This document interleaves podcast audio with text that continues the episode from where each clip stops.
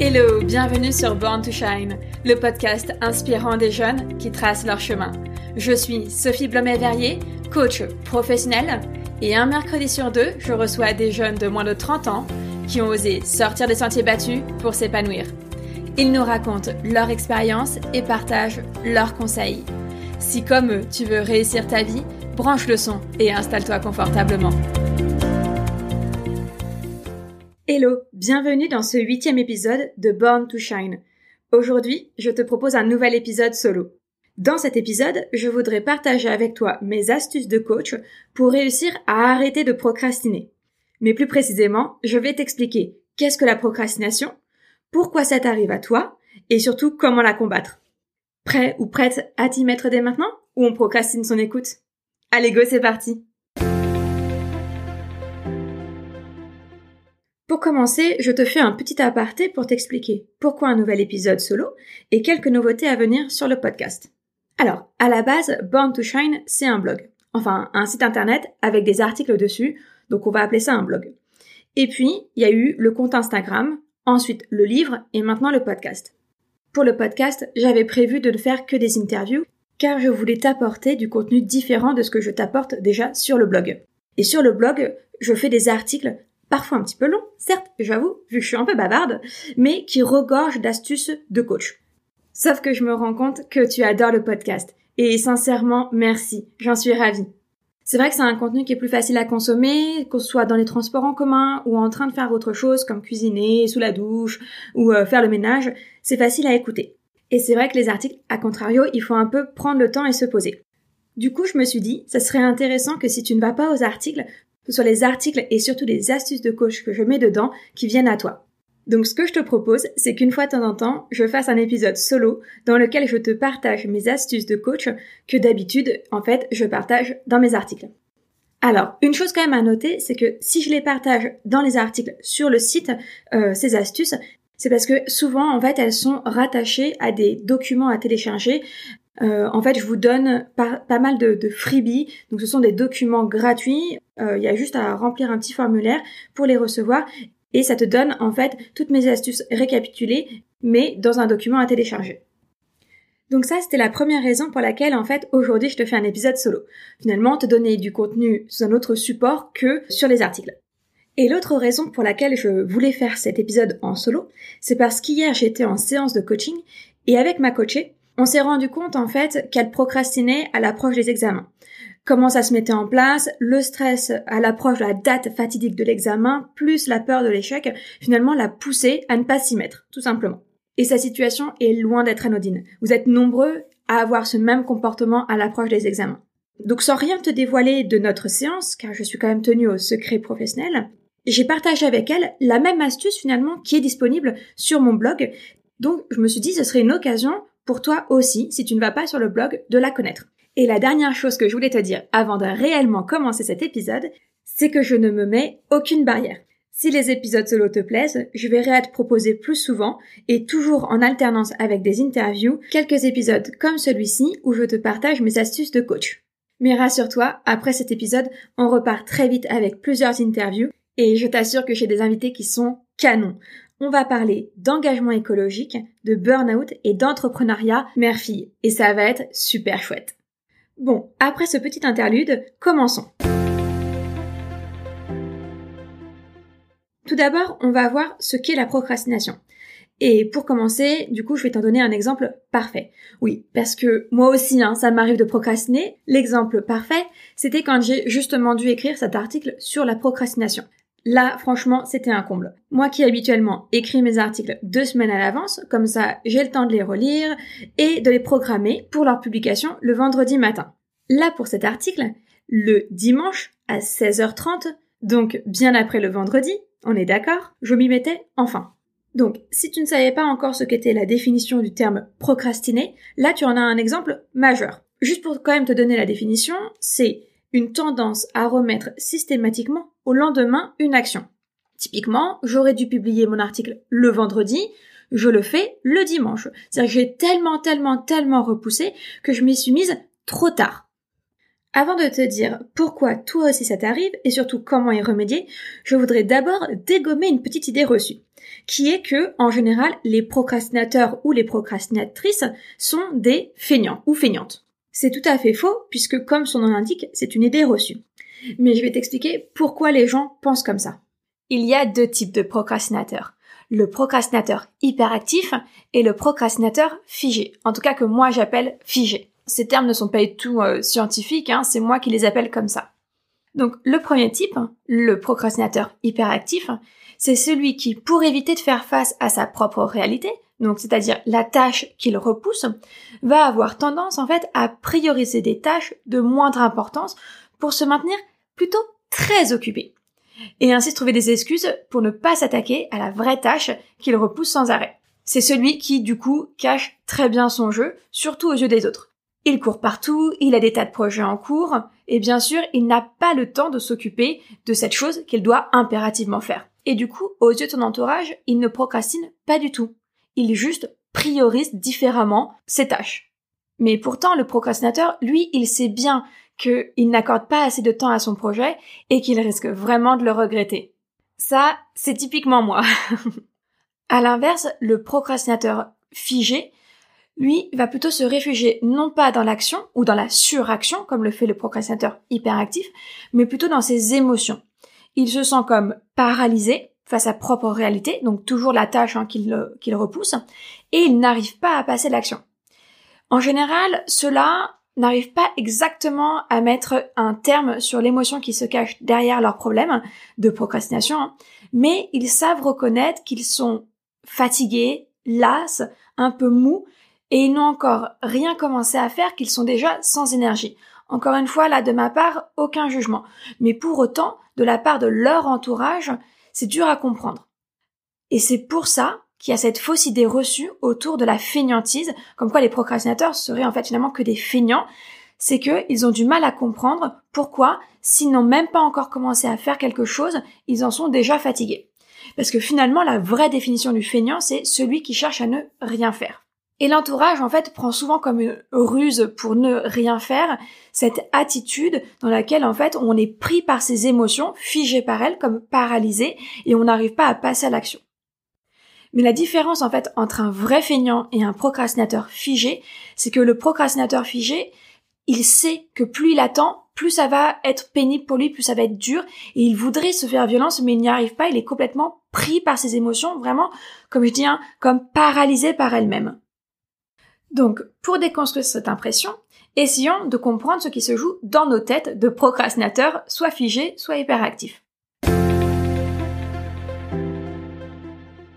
Pour cela, demandons-nous ce qui se passe dans notre tête à ce moment-là. Il faut savoir d'abord que nous ne sommes toujours que deux émotions, l'amour ou la peur. Toutes deux sont aussi puissantes l'une que l'autre. Et si elles sont toutes les deux capables de nous pousser à agir, la peur peut aussi nous paralyser. Quand elle envahit nos vies, la peur finit par contrôler finalement nos pensées et nos actions. Mais la procrastination n'est pas liée à n'importe quel type de peur, car elle touche en général et en priorité des tâches importantes à faire, qui nous semblent avoir des conséquences charnières sur notre vie. Tu vois, ce type de tâches qui, en fonction de leur réussite ou de l'échec, te semblent déterminer le reste de ta vie. Comme typiquement la réussite d'un examen, pour pouvoir passer en études supérieures, pour pouvoir rentrer dans une école ou pour, par exemple, avoir son permis. Dans ces cas-là, c'est souvent la peur de l'échec qui est évoquée. Elle est ressentie comme une issue fatidique qui va soit entraîner d'autres mauvaises situations, une chute sans fin, soit un cul-de-sac, où on a le sentiment que tout est fini. Alors que l'échec, il faut bien le remettre dans son contexte, c'est seulement le fait de ne pas réussir ou ne pas obtenir une chose spécifique à un instant T. Et j'insiste bien sur le terme spécifique et sur l'instant T. Pourquoi spécifique? Parce que c'est pas parce qu'on a raté un examen qu'on est nul en tout. C'est souvent le raccourci qu'on se fait. Et c'est pas parce qu'on a raté cet examen ce jour-là qu'en le repassant, on n'y arriverait pas mieux. C'est ça qu'il faut se dire. Pour te donner un aperçu plus concret, voici un petit schéma de comment fonctionne ta peur. Donc, on va se dire que nous, on, est, on fait face à la peur de l'échec. Cette peur de l'échec va entraîner une pression. La pression de devoir absolument réussir du coup cet examen, si par exemple on passe un examen. Mais du coup, si on n'est pas en confiance, si on n'a pas son propre meilleur ami, et ça j'en parle beaucoup dans le livre pour gagner en confiance en soi, un doute va s'immiscer. Et ça c'est la pression qui fait naître ce doute. Ce doute ça va être et si on n'était pas capable de retenir le cours? Et si malgré tout ce temps à réviser, on n'arrivait toujours pas à avoir la moyenne? Et si le prof trouvait ça nul ce qu'on a écrit dans notre dissertation? Voilà toutes les questions que ta petite voix intérieure, si elle n'est pas ton ou ta meilleure amie, va faire naître comme doute en toi. Et c'est ces doutes-là qui vont te pousser à procrastiner. Parce que finalement, à quoi bon passer tout ce temps à réviser si finalement tu n'as même pas confiance en toi, tu ne penses pas pouvoir réussir? Et à ce moment-là, tu augmentes encore plus la pression que tu te mettais déjà. C'est-à-dire, puisque visiblement, il n'y a pas beaucoup de chances pour que je réussisse, je vais donc échouer. Et ça renforce ta peur de l'échec. Donc c'est un vrai cercle vicieux. La peur entraîne la pression, la pression entraîne le doute, et le doute entraîne la procrastination, qui, on fait machine arrière, va renforcer le doute, va renforcer la pression et va renforcer la peur. Donc c'est cette peur qui nourrit tes doutes qui va finalement paralyser ton cerveau. Et là, voilà, tu procrastines. Avec ce petit schéma visuel, j'espère que ça devient un peu plus clair pour toi. Pour autant, je suis sûre que tu vas me dire, oui, mais ok, je procrastine, je procrastine, mais je finis toujours par m'y mettre et finalement ça me sauve à la dernière minute. Effectivement, c'est comme ça que ça se passe. Pourquoi? Parce que nous avons un cerveau reptilien. Donc ce cerveau reptilien nous vient en fait de la préhistoire. Déjà les hommes préhistoriques avaient le même. Il a un peu grandi, il s'est doté de nouvelles facultés, mais on a toujours le même. Et ce cerveau reptilien, c'est le même que chez les animaux puisque on vient de la même espèce. C'est celui qui déclenche en fait ce qu'on appelle aussi l'instinct de survie. C'est donc ton cerveau reptilien qui va déclencher ton instinct de survie juste au bon moment pour t'aider à réactiver ton cerveau et prendre le dessus sur ta peur pour passer à l'action. Le risque en agissant ainsi, c'est de se dire, c'est passé pour cette fois, donc c'est ok, je vais continuer comme ça. Alors, non pas que je veuille te stresser en te disant que un jour ça risquerait de ne plus passer, et que là, probablement, grosse panique à ce moment-là est remise en question, mais c'est surtout de te dire, mais en fait, qui voudrait vivre dans le stress permanent? Donc que dirais-tu si je te disais qu'il est possible de surmonter sa peur tout en profitant d'assez de temps pour passer à l'action, mais sereinement cette fois? Voilà, ça c'est ma stratégie des trois petits pas. Et c'est cette stratégie que je mets moi-même en place quand il m'arrive encore de procrastiner. Parmi ces trois petits pas, le premier consiste à identifier quelle peur se déclenche en toi à ce moment-là Ça peut être la peur de l'échec, la peur de ne pas être à la hauteur, ou au contraire, celle d'être remarqué.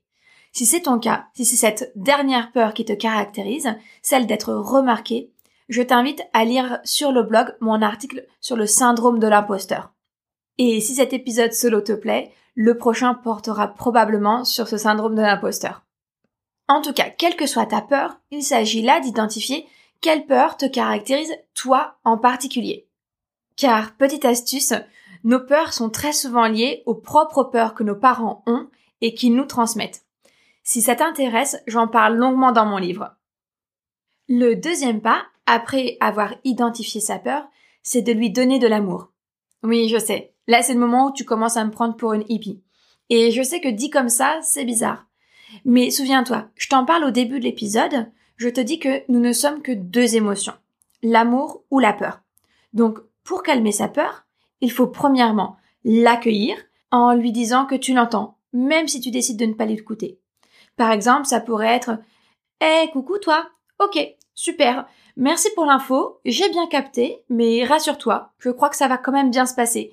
Et si jamais j'ai besoin de toi, bah je reviendrai vers toi. Pour l'instant, ne t'inquiète pas, tu peux te détendre. Deuxièmement, il faut la rassurer.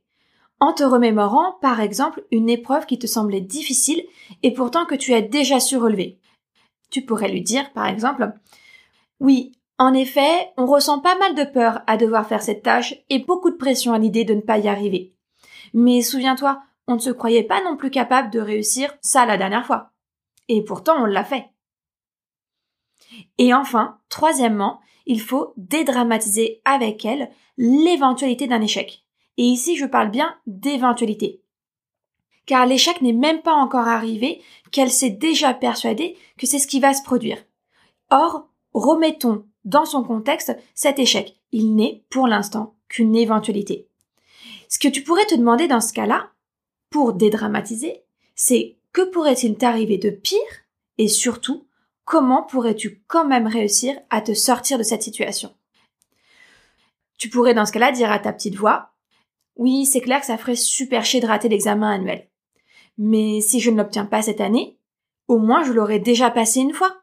Je saurais donc, en voyant mes notes, ce qu'il faut que je retravaille mieux. Je saurai aussi comment se passe l'examen, ce qui me permettra d'être plus à l'aise le jour J. Et surtout, j'aurai une seconde chance de le repasser. Donc franchement, c'est peut-être pas fatidique.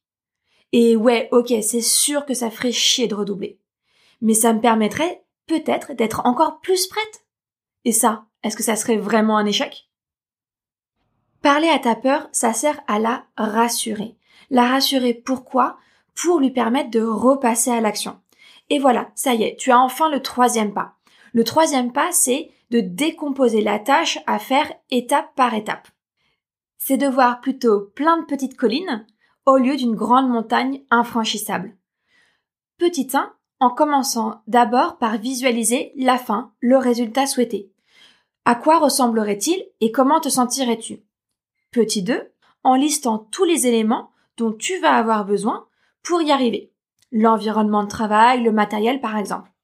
Et petit 3, en estimant le temps. Le temps de préparation et le temps d'exécution de ta tâche. Ce sont des éléments qui sont souvent négligés, mais pour autant qui sont essentiels pour pouvoir t'accorder des pauses. Ça aussi, les pauses, c'est essentiel. Car les pauses, c'est ton biocarburant. C'est ça qui va emmener ta voiture à ta destination finale. Et pour cela, tu peux te demander à chaque fin d'étape importante, est-ce que je suis dans une bonne dynamique et je continue? Ou est-ce que j'ai besoin de recharger mes batteries avec une pause? Et voilà, tu es fin prêt ou prête à mettre un stop à la procrastination et à passer enfin à l'action. Donc si je récapitule, premièrement, on procrastine quand on a tendance à repousser systématiquement une tâche à faire. Deuxièmement, il y a deux types de procrastinateurs. Celui qui est figé et celui qui est hyperactif. Troisièmement, la procrastination, c'est la réaction de ton cerveau face à une peur qui le dépasse. Et enfin, quatrièmement, pour réussir à surmonter sa peur et passer à l'action, tu peux utiliser ma stratégie des trois petits pas, qui était 1. Identifier sa peur, 2. Lui donner de l'amour, et 3. Décomposer la tâche à faire. Voilà, j'espère que tu as trouvé l'épisode intéressant et que grâce à lui, tu ressors avec plusieurs pistes utiles à explorer pour arrêter de procrastiner. J'espère aussi que ça t'a donné envie de connaître mes autres astuces de coach et si c'est le cas, sache que tu peux t'inscrire à ma newsletter via le lien dans la description pour recevoir chaque mercredi une de mes astuces directement dans ta boîte mail. Et tu peux retrouver toutes les informations concernant mes programmes de coaching directement sur mon site borntoshine.fr. Allez, on se retrouve bientôt pour un prochain épisode avec un invité cette fois. À très vite! Je te remercie d'avoir écouté l'épisode jusqu'au bout. J'espère qu'il t'a plu autant qu'à moi et surtout qu'il t'a inspiré. Tu peux le partager en story sur Instagram en me taguant at Born to Shine Coach. Et n'hésite pas à me laisser une note et un commentaire sur Apple Podcast. Je serai ravie de te lire et de partager ton avis dans le prochain épisode. Si tu veux être tenu au courant de la sortie du prochain épisode, inscris-toi à la newsletter via le lien dans la description. D'ici là, je te souhaite une bonne semaine et je te donne rendez-vous mercredi dans deux semaines pour un tout nouvel épisode de Born to Shine.